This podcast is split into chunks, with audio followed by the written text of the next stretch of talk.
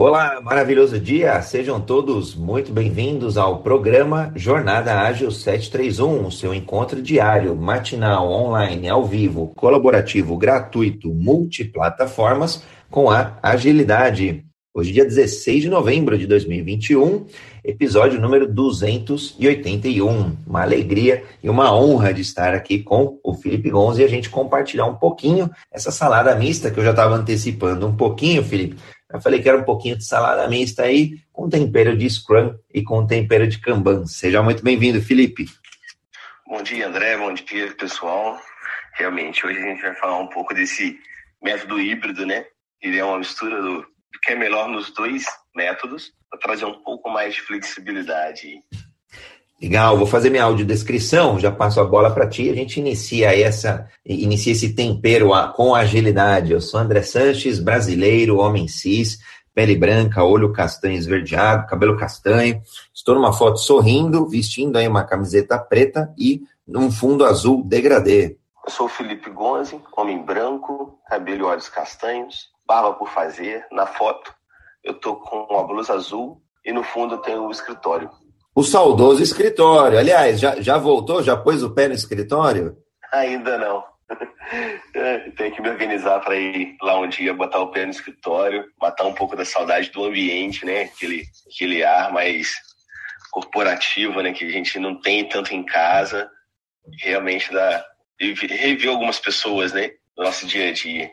É, legal, saudoso, saudoso também, saudoso de estar aí um pouco mais nos escritórios, isso eu sinto falta. Já tive a oportunidade de fazer algumas palestras presenciais, mas o, o gostinho do escritório, ali, o ritmo do escritório eu acho importante. Bom, Felipe, eu estava provocando o Edu, o Eduardo já estava por aqui é, no início da sala, eu estava provocando que muitas vezes eu, é, a gente vê alguns embates, ou é preto, ou é branco, ou é 8, ou é 80, ou é Scrum, ou é Kanban, e por aí vai, né? Ou é ágil, ou é cascata, e por aí vai. Então, é, nesse mundo, muitas vezes chato, é, entediante de, de polarizações, pô, a hora que a gente definiu o tema do Scrum Ban, falei, ah, legal, vai dar para gente tocar nesses dois pontos. E, e aí, sem combinar o jogo, né? Aqui a gente nunca combina o jogo, de verdade, é ao vivo mesmo. Vou fazer uma provocação, Felipe. Acho que vale Vale recapitular em dois, três minutinhos o que, que é o Scrum, depois dois, três minutinhos o que, que é o Kanban, e aí a gente buscar é, construir junto esse, essa, esse, esse frame, podemos chamar de um frame também, né? Porque dá, dá, tem espaço ali para adaptações, esse framework que é o, é o Scrumban. E aqui, já quem quiser contribuir com o tema, aqui do, dentro do Clubhouse, dentro do Green Room, é só levantar a mão que a gente traz para o debate. E quem estiver nos ouvindo nas mídias sociais aí, de sua preferência, é só postar um comentário também, que a gente junta tudo por aqui. O que, que você acha, Felipe? Acho ótimo, acho que o pessoal vai conseguir assimilar um pouco, né, da... por que, que a gente tem esse mix também, né, do Scrum Ban e, e o que, que o, o Corey Ladas lá pensou quando ele criou o método. Né? Bom, vamos lá então, né? Scrum, é, vou fazer um resumo muito breve, né? Ele é um método muito preditivo, né? Ele vem trazendo quais são as cerimônias, os artefatos, os timers quando as coisas têm que acontecer. Então ele é totalmente ali prescritivo também, né? Ele define, olha, você vai ter uma planning para planejar o que cabe naquele período de tempo, você depois, quando acabar esse ciclo, né, chamado sprint, a gente vai ter uma, uma review de apresentação do produto, uma review para melhorar o processo, a organização, tudo ali que a gente passou nos últimos 15 dias, olhando também o que a gente quer mudar no futuro. A gente vai ficar refinando esses itens e vamos entrar sempre com eles na planning. E a planning não pode exceder a capacidade do time, né? A gente vai estar sempre se organizando ali o que é viável, o que é possível o time entregar de acordo com a capacidade dele. Só que é quando a gente usa alguns fatores para estimar, né? E aí a gente não usa tanto algumas métricas de tempo que tem no Kanban. Às vezes a gente usa um velocity que está baseado em story points, e a gente usa o throughput. Mas a gente, quando vai fazer na prática, a gente usa muito mais, né? A gente usa cycle time do time, lead time. E esse é um resumo muito rápido ali do Scrum que ele vem fechando, né? As arestas ali trazendo as cerimônias. A gente tem a daily, né, também para inspecionar e adaptar diariamente, sempre buscando aquele objetivo da sprint. Legal. Vou, vou complementar, Felipe, com os papéis, né? O Scrum ele é um framework e ele é, tem já algumas prescrições, né? Como você comentou. A gente tem os papéis, né, um papel de um, de um representante do cliente, que é o Product Owner. A gente tem um papel de um facilitador, de um coach, de um mentor ali, que um guardião, né? Cada um às vezes acaba usando o nome, que é o Scrum Master, e a gente tinha até o final do ano passado a figura do, do Development Team, né, que eram os, os desenvolvedores, chamava mais desenvolvedores, eu particularmente é, não gosto tanto, acho que tinha que expandir para os executores, né? E agora, é, isso até acho que novembro do ano passado, se eu não me engano, e aí lançou, o, o Scrum.org lançou uma versão nova de, de novembro, e aí agora é tudo Scrum Team, né? entendendo aí, é, expandindo, generalizando um pouco mais os envolvidos, mas claramente lá dentro vai ter quem de fato precisa entregar. Seja um arquiteto, seja um programador, seja um, um um, um, gerente de cliente, do sucesso do cliente, o que for. Né? Então, é, e, e, e, uma das diferenças, né? A gente já vai falar um pouquinho do que é o Kanban. Uma das diferenças é, é nessa linha do que o Felipe comentou. Já tem muita. Eu, eu preciso saber o meu trabalho em geral é, a, a, a, priori. Eu, a gente investe energia descobrindo o que a gente vai fazer. Então, o PO, principalmente o PO, né, o Product Owner, olhando ali para frente, um horizonte para frente, ah, o que, que eu quero para o meu produto, o que, que eu quero para o meu serviço. Em geral, né, o Scrum está é, muito associado ao desenvolvimento mesmo de produtos e de serviços. Né? Diferente, o Kanban dá para usar também, claro, mas é, o, o, Scrum, por exemplo, eu pouco tenho visto ele sendo adotado. Eu já vi um, um, um caso ou outro, mas é, é mais raro, para ambientes de suporte à produção, por exemplo, para rotinas, né?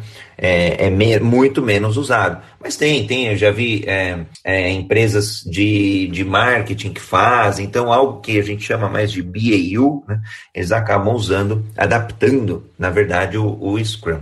É, que é time box, então tem lá os sprints que o, que o Felipe falou, a gente define se é um, um tempo aí de um, uma corrida de uma semana, de duas, de, de quatro semanas, e por aí vai. E muito calcado em cima de iterações, né? ciclos evolutivos, iterações. A gente tem é, uma definição do que está pronto, né? então por isso que é essa parte de investimento do Product Owner, para olhar para frente, em algum momento já deixar isto minimamente pronto, né? É, definição de pronto, definition of ready, e depois todo mundo trabalhando isso até que fique de fato pronto, definition of done. Então, longa história curta, esse é o resuminho aí, né, Felipe? Agora podemos fazer um resumo do Kanban e aí a gente começa a misturar esse trem todo. Certo, vamos lá. Bom, no Kanban, né, a gente já está falando, a gente tem que pensar que ele é um fluxo puxado, né? É um fluxo contínuo e puxado. As demandas entram para o time e o time vem puxando as demandas conforme eles têm disponibilidade, onde as fases também é importante a gente frisar que tem os WIPs liberados, né?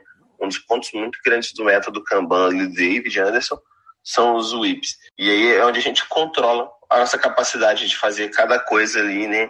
E fazer o nosso fluxo ser contínuo. A gente continua tendo um time multifuncional. Entrou demanda, aí o time vai lá, puxa para a próxima fase, quem tiver disponível vai puxando conforme vai ficando pronto em cada etapa e vai seguindo. Existem algumas cerimônias que são sugeridas no Kanban, ele já não é tão prescritivo ao ponto de falar assim, você tem essa cerimônia, essa cerimônia, essa cerimônia. O que ele recomenda fortemente é faça Kanban Meeting, que é equivalente ali a daily do Scrum, para que todo dia você organize o time para saber o que, que vocês vão puxar. E o objetivo é sempre primeiro terminar e depois começar mais itens. Então é o momento que a gente organiza o time. Se alguém está na fase, logo no início da board, né, do nosso processo, poder se mover e puxar o, um item que já está próximo de ser finalizado, é a forma da gente se organizar a gente tem ali a replenishment, que é reabastecimento.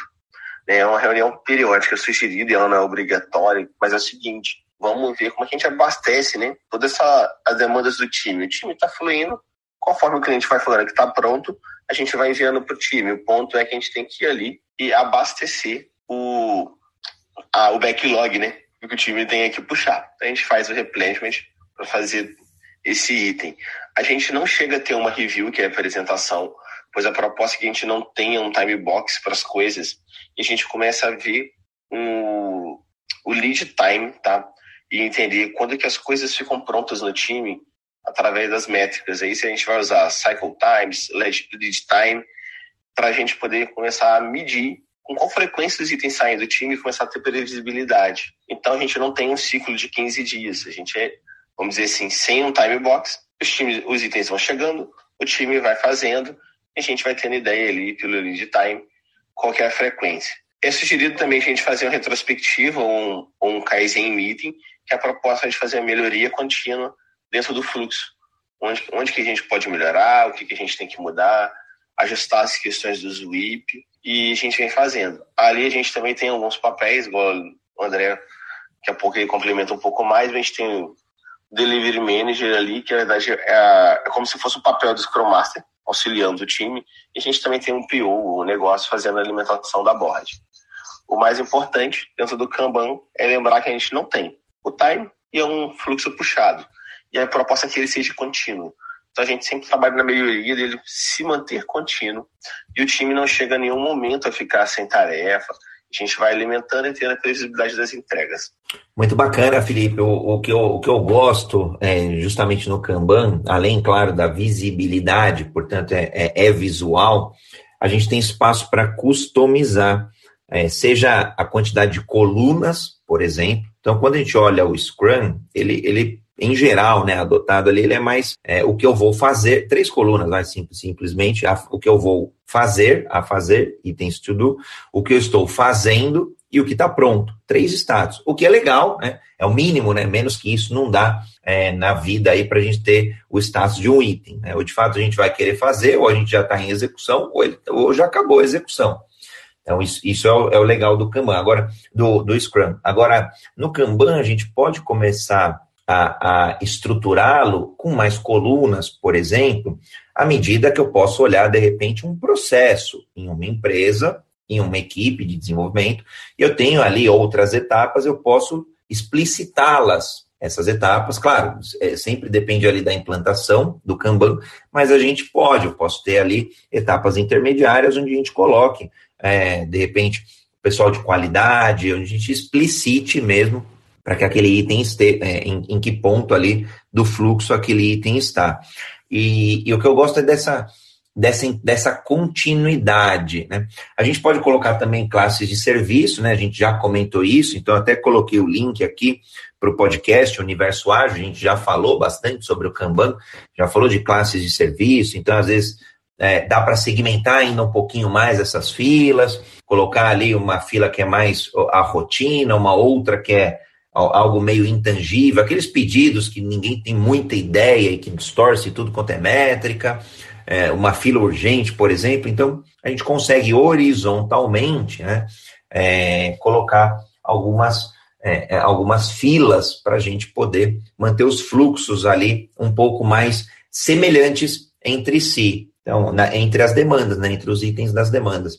Então, eu acho bem bacana. E, claro, tem bastante métrica, acho que você já comentou bastante. Então, acho que longa história curta aí foi um breve, breve resumo dos dois mundos que a gente vê em cima aí desses, em cima do método Kanban, em cima do framework Scrum. Então, bem bacana aí. É, fica aqui, já vi que a sala está tá enchendo. Quem quiser contribuir, é só levantar a mão e a gente vem para o debate aí, ou quem quiser fazer pergunta também, é só postar um texto. Hoje, agora é a hora da mistura. Então, Felipe e eu já fizemos um, uma retro, não é um retrospectiva, mas um review do, do Scrum, um review do Kanban. Agora é hora de, será que dá para unir o melhor dos dois mundos, o mundo Scrum e o mundo Kanban? Vamos lá, vamos ver se dá debate. O que, que, é o ponto, né, do Scrum Bunny? É, o ponto é que, assim, ele que a, o Corey, né, que foi o, o criador, ele queria trazer um pouco mais de liberdade, fazer com que o time se preocupasse mais com o que estava entregando, né, questão muito mais de valor, do que seguir todo o time box do Scrum, ser tão prescritivo. Então ele queria trazer algo mais simples. E, e um pouco para ilustrar, né? Eu cheguei a ler alguns artigos e é o seguinte, ele não traz, mas algumas pessoas trazem que é legal a gente usar o, o Scrum para transição de times, né? Onde o que você está fazendo no Scrum quer levar para o Kanban, para o foco principal, né? A gente conversou muito sobre estimativas nos últimos dias. E o ponto é assim, vamos trazer o que é realmente de valor para o time, trazer flexibilidade para as coisas, para que elas possam acontecer. Só que não pode ser de uma forma desordenada. Então, o Scrum ele está ali fazendo o equilíbrio entre as duas partes, tá? E o ponto é que, assim, ele traz a flexibilidade muito do Kanban, mas algumas coisas que são importantes no, no Scrum, que trazem um pouco de previsibilidade com como a gente vai lidar com algumas coisas, ele se mantém no método.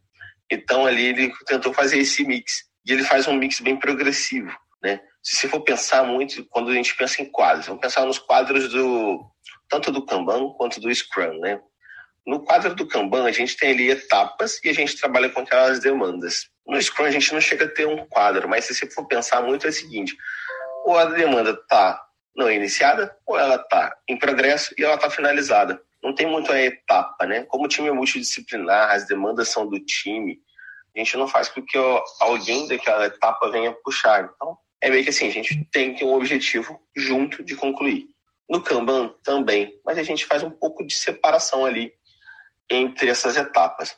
Só que o ponto que ele trouxe é assim, a gente pode fazer tudo isso de forma progressiva, né? Vamos começar com a mesma, o mesmo quadro e a gente vai evoluindo. Então, tem um, um artigo que ele escreveu, ele vem fazendo a evolução com o tempo, né?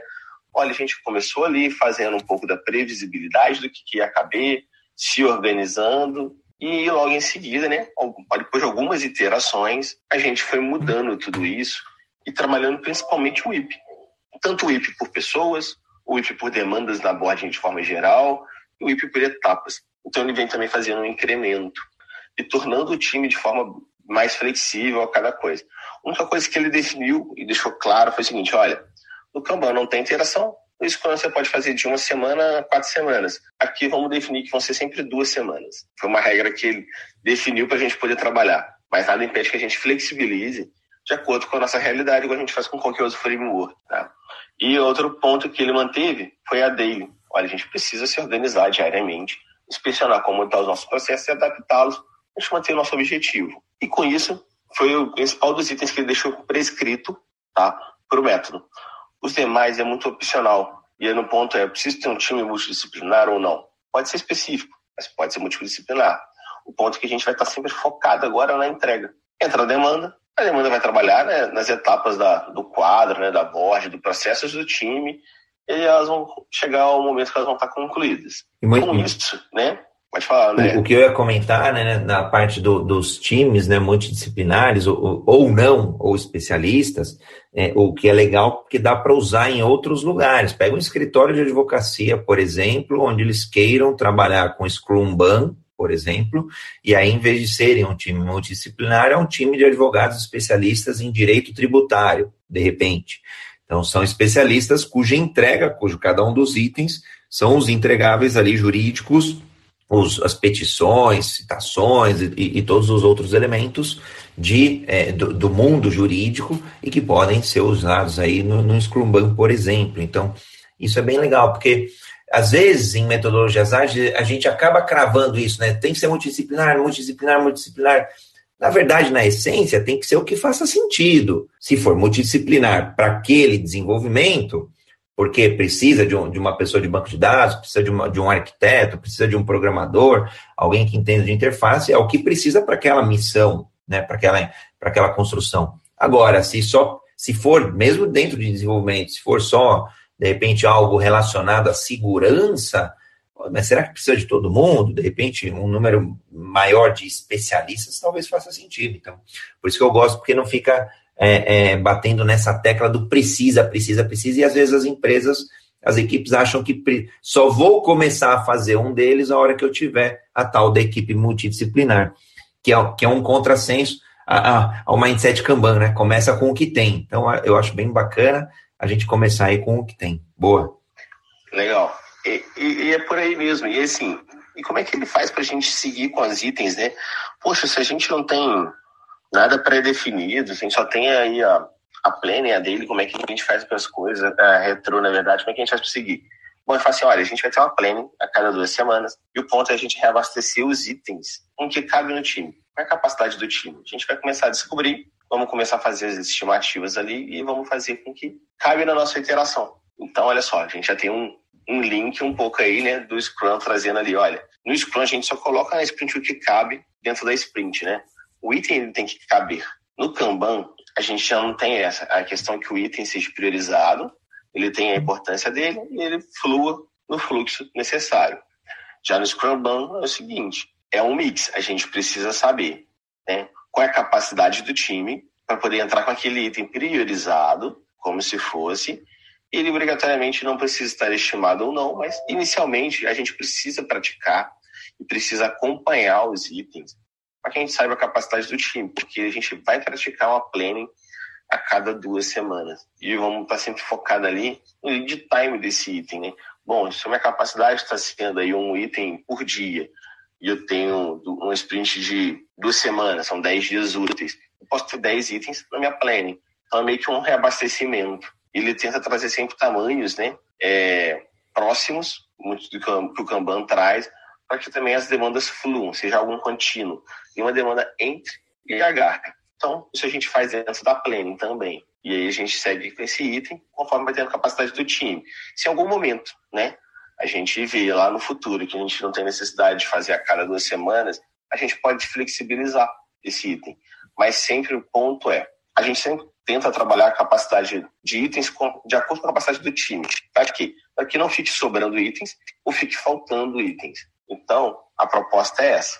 O, o que eu ia comentar, é, Felipe, que uma das coisas que eu vi acontecer em, em um, uma, umas duas vezes eu, eu vi acontecer num time que adotava o Scrum era justamente o baldinho ali secar. Porque o PO não estava é, produzindo ali a, a, as épicas, as, as user stories, as histórias de usuário. E aí chegou uma hora que o time, que aí a fonte secou para poder trabalhar, a água acabou, o rio secou, né? A água acabou, e o time ficou sem itens, ficou para quase que literalmente parado. E, e quando a gente força é, a existirem essas planes, a existir uma reunião para priorização, para entender, ele, bom, a maioria, né, até onde eu sei, não vai querer fazer feio, então vai produzir ali mais itens, e aí fica esse equilíbrio entre a quantidade de itens que a gente está priorizando no Scrum Ban versus o quanto que a equipe está entregando. E, e, vai ser sempre buscar esse equilíbrio. E aí é legal, porque sai de, de, um, de um Scrum, às vezes, que é o outro oposto, que não é o Rio Seco, é, é, é o Rio transbordando ali de história, de coisa para entregar, e a gente fica com aquela impressão de que, caramba, é muita coisa, a gente está sempre atrasado, tentamos sempre correndo aqui, é, produzindo um monte, fazendo, às vezes, hora extra, isso, aquilo. Bom, tudo que a gente já sabe que às vezes acontece aí na prática, no, no jogo jogado, e aí fica aquele sentimento de que a gente sempre está devendo. Então, eu gosto bastante do, no, no Scrum Ban, quando a gente começa a olhar esse equilíbrio. Olha, não vou é, colocar aqui 300 histórias de usuário, vou colocar as próximas ali que faça sentido, e sempre olhando um pouco o, o, a capacidade, né, o IP ali, o Work in Progress da, da, do time, e aí eu vou refinando. Se tem capacidade de 10 entregas por, por ciclo aí, por ciclo quinzenal, Tá bom, vou ter aí umas 20, talvez 30 no máximo, é, itens anteriores que eu vá priorizando. Não, não criar aquele backlog enorme, que eu acho, particularmente, minha opinião pessoal, é horrível, porque aí cria muito essa impressão de que todo mundo tem que ficar correndo atrás, porque é, o baldinho está sempre cheio, está transbordando, e aí as, as capacidades das equipes são é, é, limitadas, não tem como, é, é isso é, é, do ser humano, é, de organ, é da organização daquele time, da organização daquela empresa, né? Os recursos são finitos. Achei bem bacana que você trouxe esse ponto aí, que a gente vai dosando um pouco é, dos itens aí. É, vou fazer, vou aproveitar agora, quase oito, vou fazer o reset de sala, porque a gente já está é, tá começando, já, já emergimos aí no Scrum Ban. É, hoje, dia 16 do 11, episódio número 281 do Jornada Ágil 731, seu encontro diário e matinal com agilidade. Eu, André Sanches, Felipe Gonzi, estamos por aqui todas as terças, junto com a Rayane Reis também, para trazer metodologias, frames e o que mais a gente entenda oportuno nas terças ágeis. Uma honra. Quem quiser contribuir com o tema é só levantar a mão, vir aqui para o debate aqui dentro do Clubhouse e do Green Room. Quem estiver nos ouvindo nas mídias sociais, é só postar um texto aí, um comentário que a gente integre. Quem estiver nos ouvindo no podcast Universo Ágil, é uma honra e se fez sentido para você esse episódio. Manda aí uma mensagem. Eu e o Felipe estamos aqui no Clubhouse, estamos no Instagram, estamos no LinkedIn também. É sempre uma honra e um prazer ajudar cada um de vocês e a gente também aprende muito com essa ajuda. Então, segue o baile, Felipe. E a gente estava aqui falando da plane e um ponto é o seguinte: a gente começa a fazer a plane no início da maturidade do time, e como a gente falou, é uma reunião que ela não é obrigatória do Kanban. A gente não faz reunião obrigatória de reabastecimento, a gente vê qual é o momento e reabastece.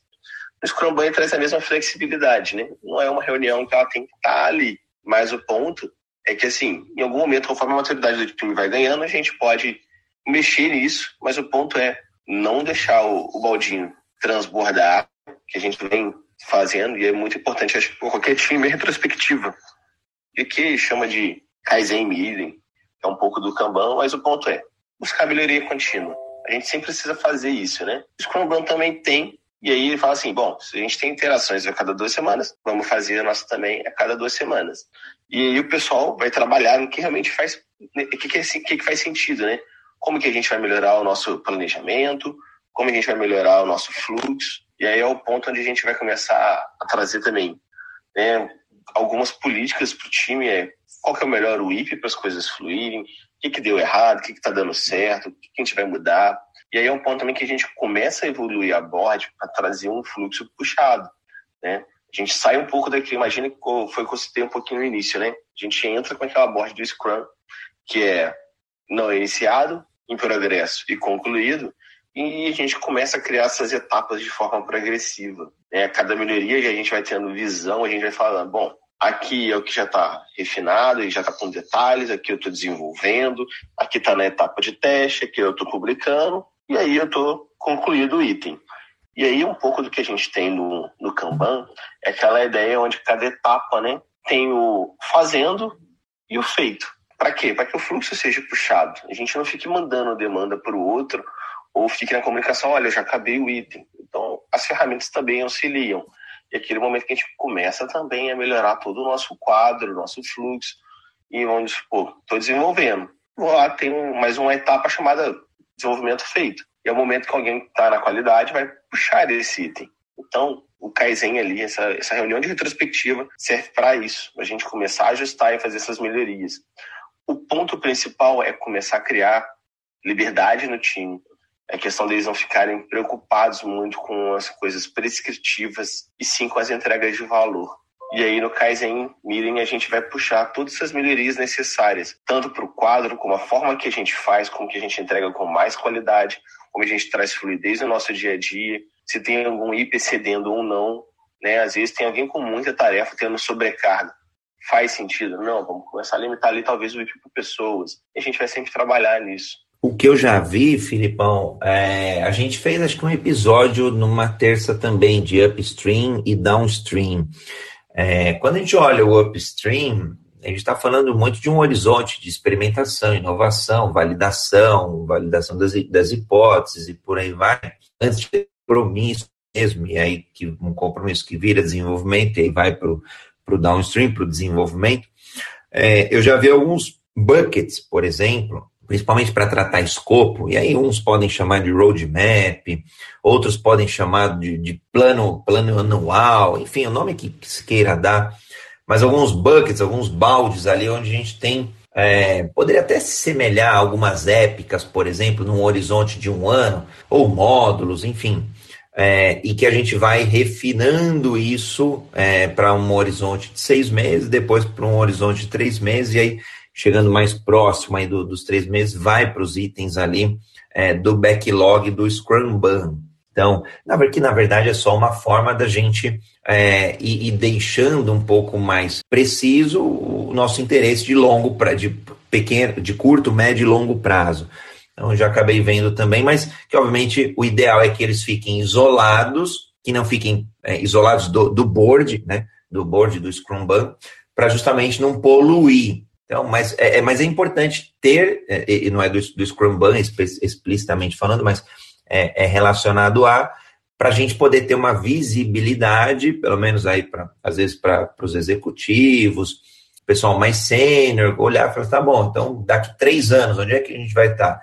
Não é compromisso, claro, mas pelo menos algumas ideias. Então a gente está fazendo o quê? É um, é um avião, a gente está falando que vai ser turbina, é uma turbina, sei lá, diferente, isso é para daqui dois anos. Então já pelo menos tem um, um, uma. Em um, um, Não é um organograma, mas num, numa, num desenho, num papel, é, esses, esses buckets aí, esses baldinhos aí de horizontes mais temporais. Agora, no dia a dia mesmo, aí é um único board, né? Não sei se você chegou a ver é, algum Scrum Ban aí com mais de um board. Eu, pelo menos, vi de execução um único. Não, não, eu não cheguei a ver, mas associa-se muito com o que a gente vem falando né, dentro do escalada, né? Que o escalada traz aquela ideia de que a gente quer algo muito grande e, assim, não tô falando que o Scrum tá no formato escalado, mas é um pouco o que a gente vem falando de safe, o que a gente falou de escalado é a gente chega com todo mundo e faz uma organização. Bom, o que vamos buscar, né? A longo prazo e tudo mais. E aí esses buckets retratam isso. E aí é o seguinte, o backlog continua sendo vivo né? Mas a gente tem um objetivo em comum. Às vezes muito isso acontece entre dentro das empresas, mas o time não tem essa visibilidade. É natural. Às vezes está o um negócio ali planejando algo, tudo mais. Se você não tiver um momento escalado, né? Onde você começa a gerar previsibilidade de a cada três meses ou seis meses, é ver o roadmap a longo prazo. Às vezes os times nem veem, mas o negócio está vendo, diretores, gerentes estão tendo essa visão. A questão é que o time está ali mais no, no dia a dia, fazendo a engrenagem rodar. E aí os buckets estão um pouco associado a isso, né? É meio que trazer essa visão, o quanto que a gente vai buscar ali a cada tempo e talvez deixar mais visível. Eu nunca vi. O que eu vejo mais é onde a gente tem contato mesmo, é entender o que vai vir, como a gente vai se organizar. Muitas vezes, quando a gente faz o escalado, a gente puxa o PO ou o PM e fala assim: o que vocês estão planejando? Até a gente montar algum exercício, ver se o time tem que fazer algum treinamento e realmente se aprimorar. E, e, uma coisa que eu acho legal, né? É, a gente comentou ampassando, mas acho que é, é, legal reforçar, é sem estimativa, sem planning poker, sem qualquer outra estimativa, mas sim agora estimativas olhadas de uma forma diferente, olhando nas formas das métricas dos fluxos. Né? Então, isso é bem bacana. Oh, Renato, Renato pediu a palavra, seja muito bem-vindo, Renatão. Perfeito. Eu estava aqui atento ouvindo vocês e a lembrando um pouco aqui o que, que a gente passa na empresa, e tem muito isso que o Felipe falou. A, o dia a dia da, da squad às vezes é tão corrido é, que o pessoal perde um pouco essa noção do que está acontecendo em volta. E, e pensando no ágil, isso estava atingindo diretamente a, aquela questão de, poxa, é, eu preciso estimular um pouco mais a criatividade desse pessoal, eu preciso é, que eles tenham a noção do propósito por que, que eles estão trabalhando. Para a gente evitar aqueles velhos problemas de evasão, de pessoa chateada com a empresa, eu não sei nem por que, que eu estou trabalhando, eu não sei onde eu quero chegar, e aquele tipo de coisa.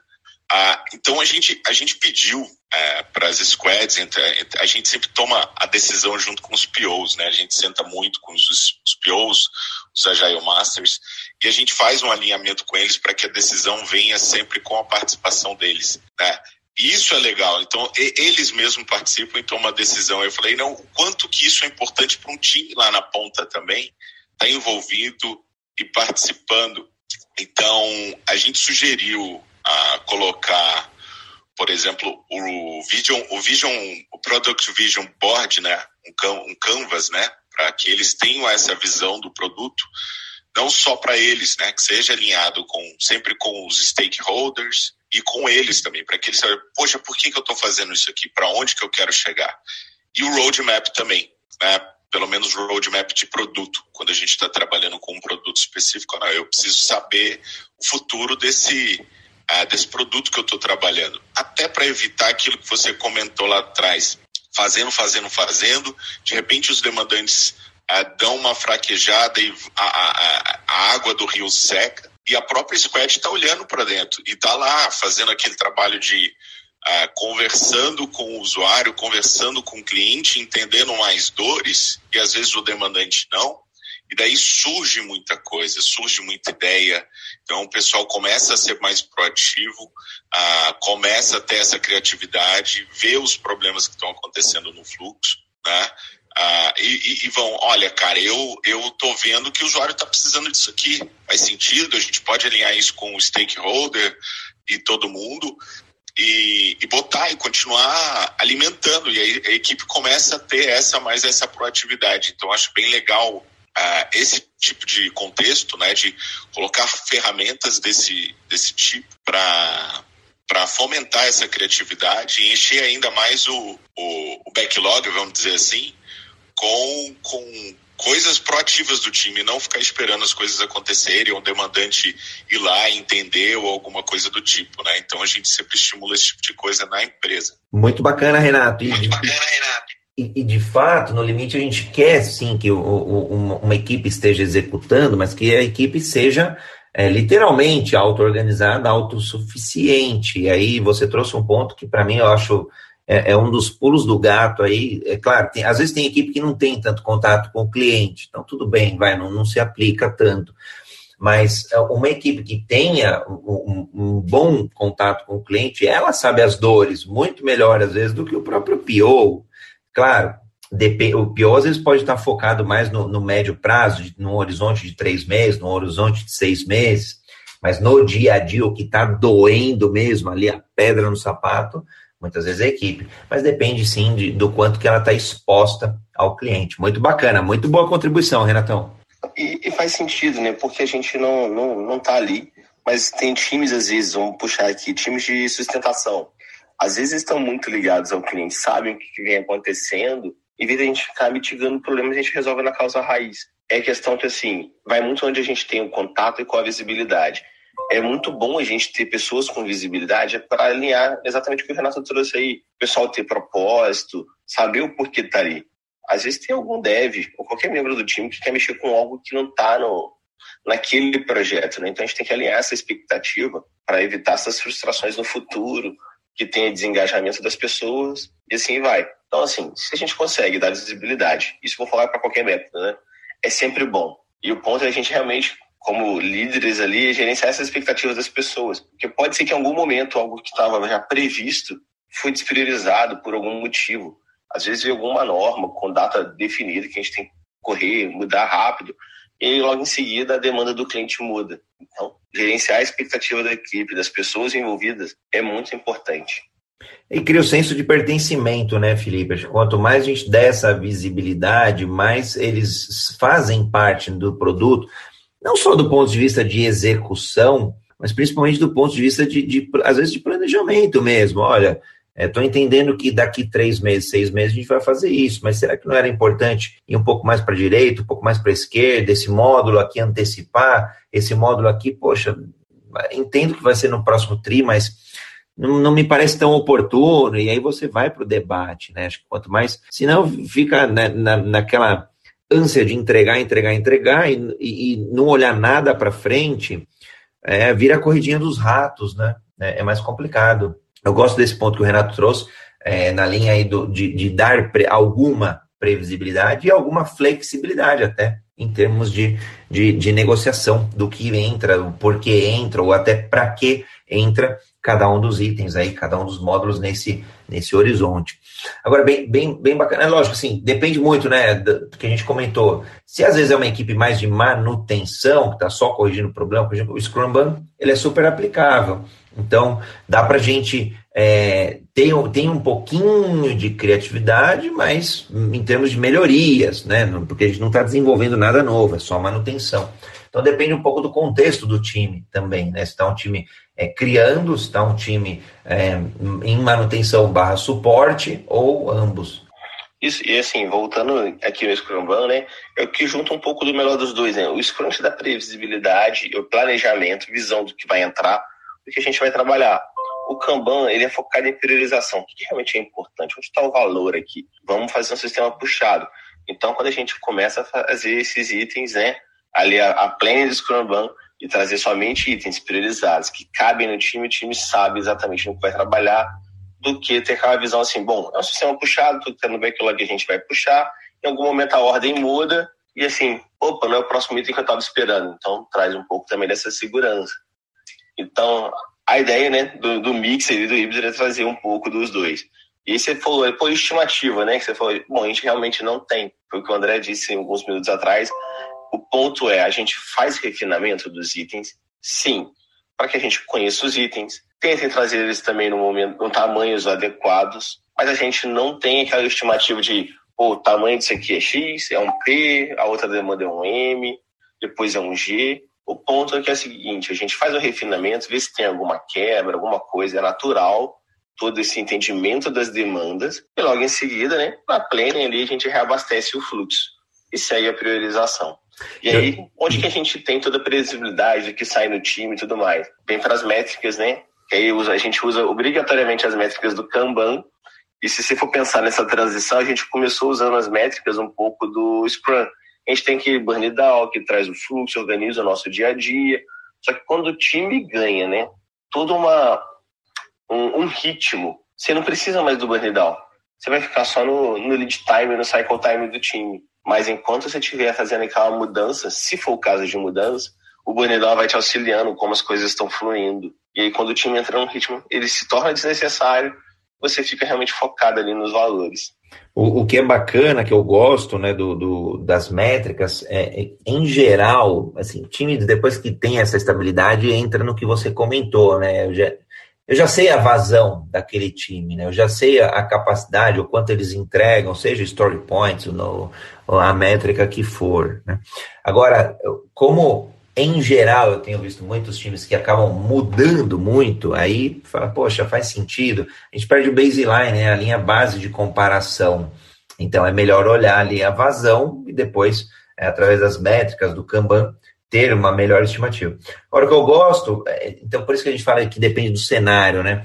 Enquanto o Scrum ali você crava é, uma sprint, seja duas semanas, seja um mês, idealmente, cenário ideal, a mudança, a gente vai ter que aguardar uma próxima sprint. Claro. Ah, mas dá para fazer alguma mudança durante? Raríssimas exceções, para não prejudicar o objetivo da, da sprint, por aí vai. Então, a gente acaba acomodando uma ou outra mudança. Agora, no, no Kanban, não, a gente já tem uma flexibilidade maior de mudança, né, para a gente poder é, adicionar ali com mais rapidez. Não, então, não, vou esperar aí mais um, mais um mês. Então, a gente olha ali, reprioriza, né, está sempre repriorizando o quadro. Então, eu gosto bastante. E, e, esse sistema, né, just in time, pelo menos eu vejo isso é, não só em desenvolvimento de software, desenvolvimento de produtos, desenvolvimento de serviço, eu falo que o próprio trabalho tem sido just in time na medida que a gente aprende e executa ele ao mesmo tempo, né? Um pouquinho aí de, de lifelong learning é, é o, é o aprendizado contínuo mesmo. Então eu gosto do, do just in time ali, do puxado, porque acho que em vários outros aspectos da vida a gente está está indo por esse caminho também. Então, me parece que em termos de desenvolvimento, o Scrum Ban, ele, ele adequa melhor essa continuidade. Isso. Eu tenho uma provocação aqui também, que é o seguinte, né? É, quem realmente pratica o Scrum conforme raiz, né? A gente precisa ajustar alguns itens para poder funcionar também no nosso fluxo e trazer alguma melhoria e tudo mais. A gente traz um pouco também, às vezes, das técnicas do Kanban para dentro do nosso dia a dia, mesmo usando Scrum porque às vezes é uma necessidade que a gente tem de melhorar. E aí, aí eu faço uma pergunta aí, né? Por que não ser um Scrum Ban? Trazer o, talvez o melhor dos dois e realmente se ligar ali com que o, focado no cliente e nos valores de entrega. Eu acho, eu acho, Felipe, eu acho que né, foi o início do nosso talk, né? Nem, nem, nem preto nem branco. A gente tem dois mundos aí, dois frames, um frame, um método que, que aporta muito valor em cada necessidade. Claro, tem que olhar o contexto, né? A gente já usou essa palavra várias vezes, a gente sempre usa aqui no Jornada Ágil. Qual é o contexto que eu estou?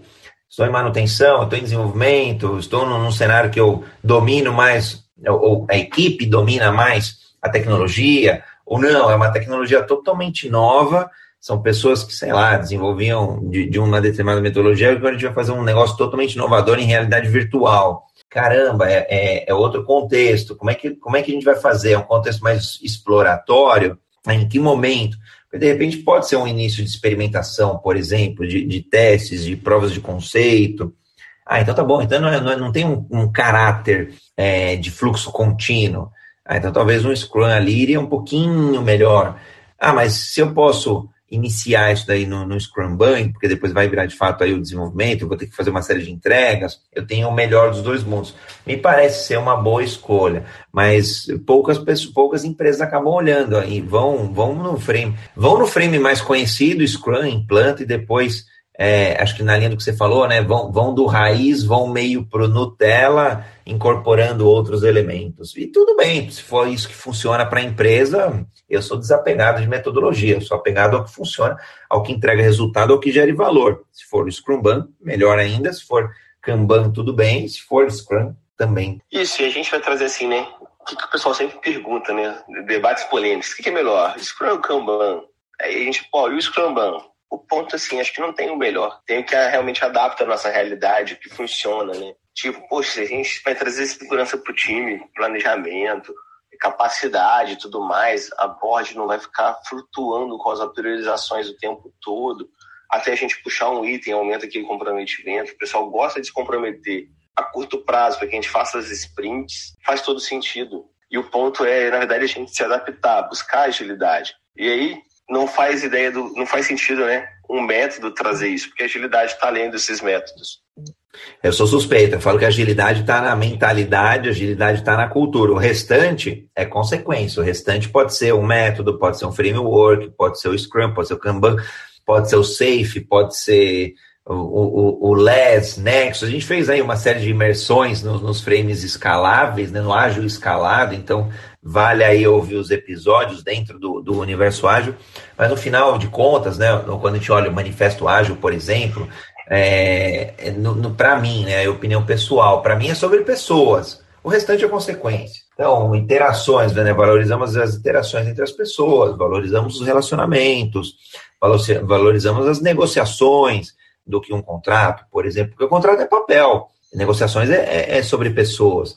Então, para mim, a agilidade ela reside sim na mentalidade ágil, na mentalidade de crescimento, na cultura de interação, na cultura de erro. O erro que eu quero dizer é vamos errar, vamos tentar, e se der erro, a gente tem o um aprendizado em cima do erro. E aí o restante aí é melhoria contínua, é melhor aumentar a produtividade. Porque, em geral, uma solução que um time, independe do, do estado que ele esteja, ele sempre vai querer fazer mais com menos. Portanto, mais produtividade, mais efici eficiência, eficácia. Ele vai querer melhorar a qualidade de um produto, né? Foi até engraçado, ontem eu vi um post, foi ontem, se eu não me engano, era um pouco das origens do iFood. O iFood falou, é, a gente começou, era um, era um cardápio, né? De, é, é físico e o número de telefone, acabou. Perguntei aqui, com que qualidade, assim, não, não vou dizer que a qualidade fosse duvidosa, mas, poxa, uma qualidade muito inferior ao que eles provêm hoje. Então, sempre a gente vai buscar é, a melhoria de qualidade, melhorar a qualidade, qualidade da entrega, qualidade das pessoas que estão dentro da equipe, e qualidade com treinamento, qualidade com, com sei lá, às vezes precisa certificação, qualidade com é, soft skills, hard skills, o que se faça aí necessário. Então, para mim, a agilidade reside nisso, reside no, não em um frame, até porque a gente vê empresa que adota Scrum e não é ágil, a gente vê empresa que adota Kanban e não é ágil, e a gente vê empresas ágeis, equipes ágeis, que não adotam nenhum dos dois, literalmente, né? É, é, é mais raiz, nenhum dos dois, e são empresas ágeis. Então, agilidade vai estar, acho que no, no, encontro, no equilíbrio aí do uso dos métodos, do uso das metodologias e nas customizações, e obviamente em algum momento até abandonar é, olha, hoje não faz sentido mais esse método, não, faz sentido essa forma. Eu estou brincando, sei lá, se fosse um Scrum de duas semanas, olha, agora faz sentido ser de quatro semanas, ou ser de uma semana, acho que mudar é sempre oportuno faz todo sentido a gente vir mudando e evoluindo. Né? Não, tem, não tem como a gente ficar parado, porque as coisas, as demandas dos clientes mudam, as necessidades mudam e a gente também tem que saber atender quando é necessário, quando eles precisam. Não adianta a gente demorar muito também para atender uma demanda. Às vezes a necessidade passa.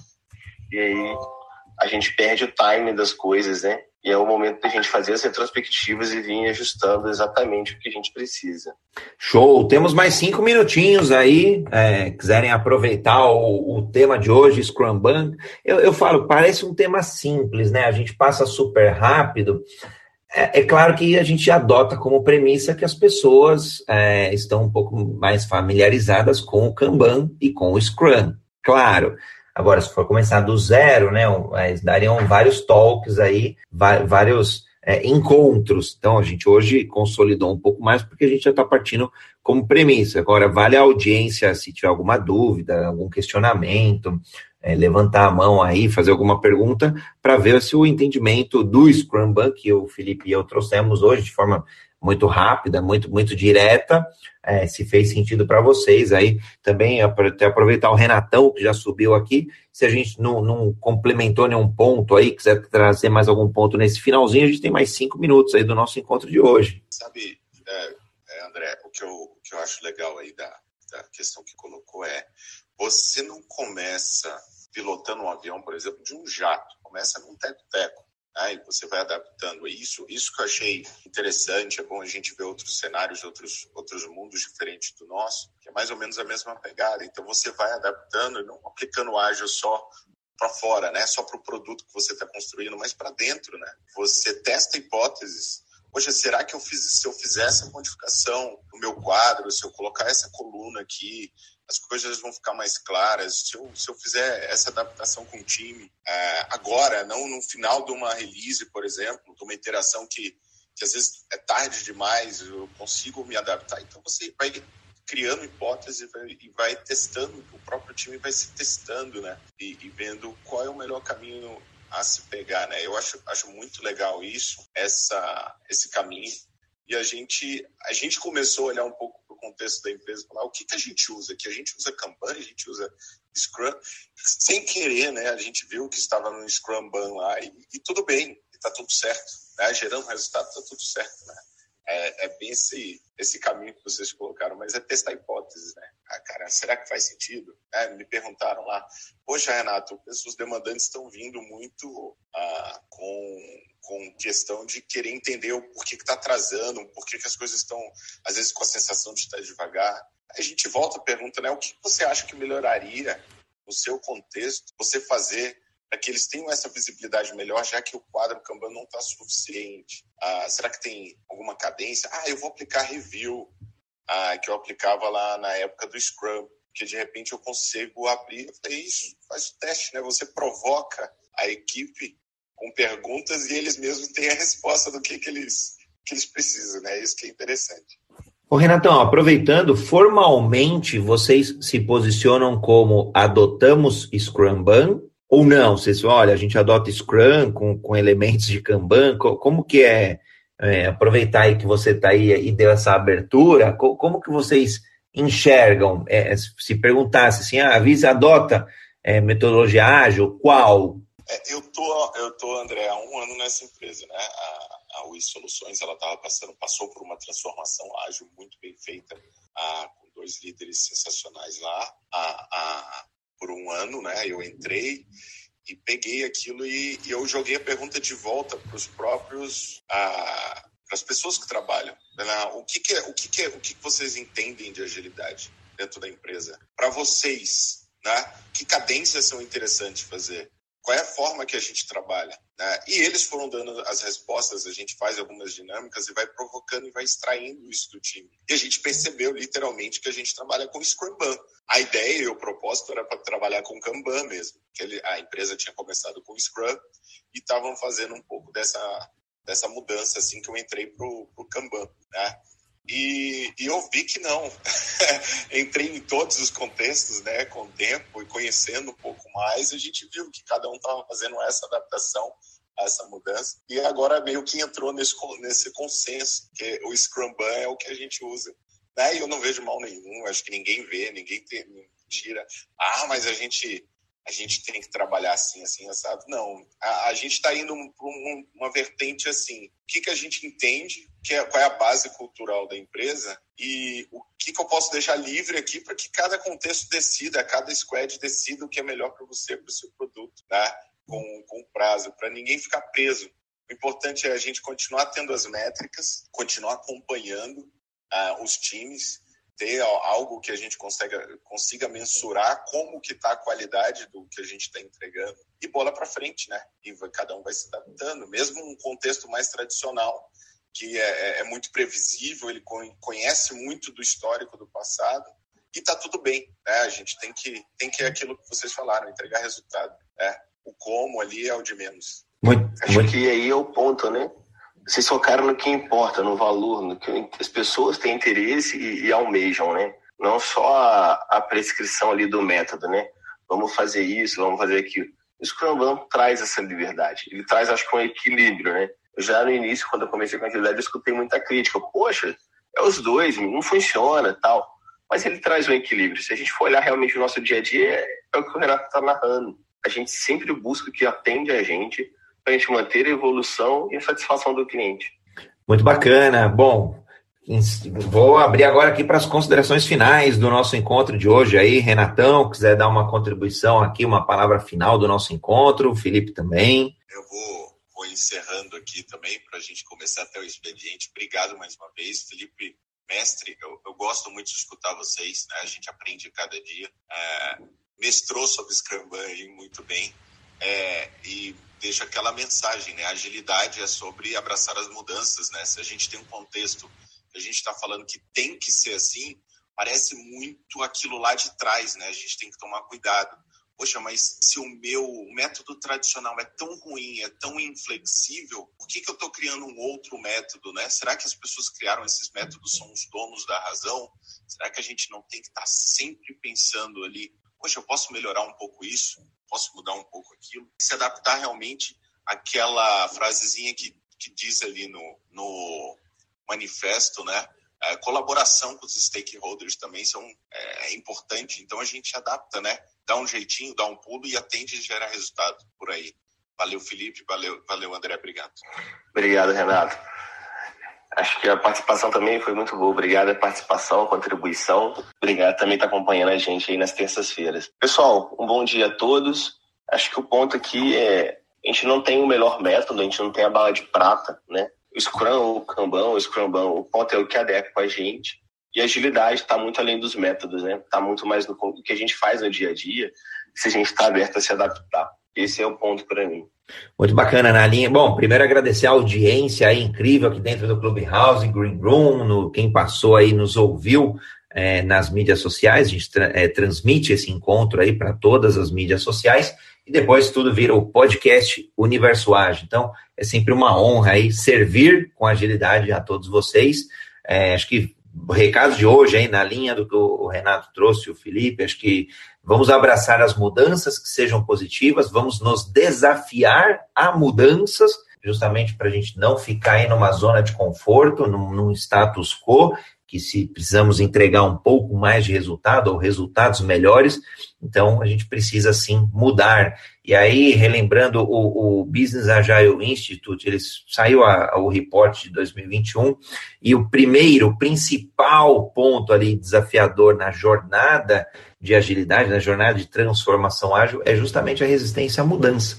Então, um convite aqui, é, acho que foi bem bacana o nosso talk sobre o Scrum Ban, é, se está difícil resistir aí à mudança, seja porque está implantando um Scrum e está difícil de implantar ele mais modelo raiz, ou um Kanban mais modelo raiz, dá um, dá um passo para trás, avalia, de repente o Scrum pode ser um bom caminho, né? Então a gente quis trazer só mais um caminho, né? No, que não é a bala de prata também, é, mas sim algo que mais uma, a gente trouxe aqui, mais uma provocação e mais uma possibilidade em um mundo aí com várias metodologias, métodos, frames, o Scrum também tem o seu, o seu público aí que dá super certo, o Renatão já comprovando aí é, que, que dá certo, e, e outras pesquisas, outras tantas empresas que têm aderido. Então, no final do dia, é buscar o ágil do seu jeito e do seu modo. Beijo e abraço a todos e nos vemos amanhã no Jornada Ágil 731, seu encontro diário e matinal com a agilidade. Terçou! Valeu, Renatão! Valeu, Felipe!